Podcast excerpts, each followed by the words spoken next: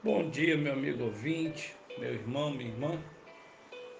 Hoje eu quero compartilhar com vocês a respeito do seguinte tema: Poder da Palavra.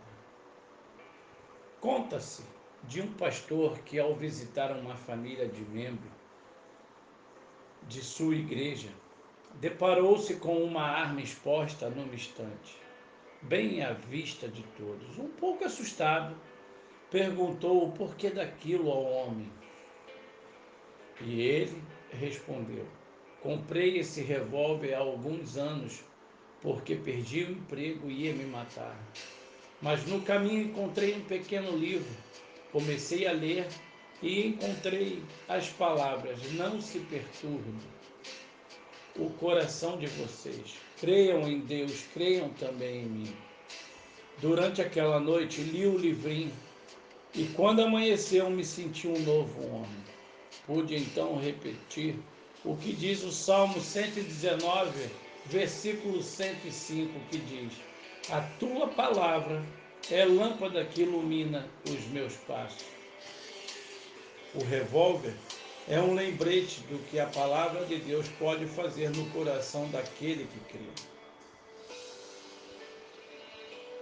O, não, o grande perigo de não atentarmos para as palavras do livrinho, ele discute o fato de que o povo de Israel foram anunciadas boas notícias durante sua migração através do deserto, da escravidão no Egito para a liberdade em sua própria terra, mas que a grande maioria do povo não pôde apropriar-se delas por causa de sua desobediência e rebeldia.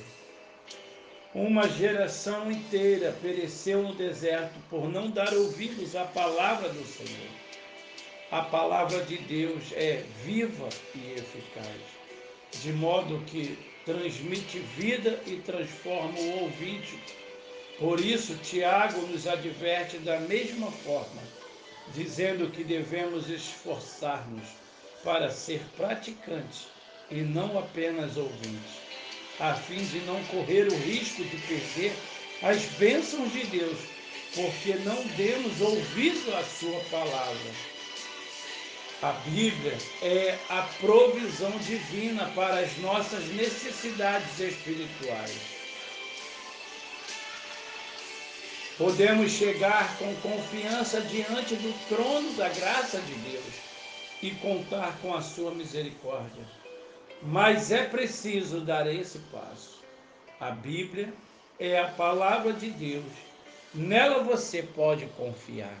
Sim, na palavra de Deus. Esta palavra nos ensina, nos adverte, Abre os nossos olhos para podermos assim contemplar as maravilhas do Deus Todo-Poderoso, o nosso Senhor, o nosso Salvador, aquele que nos trouxe libertação, cura.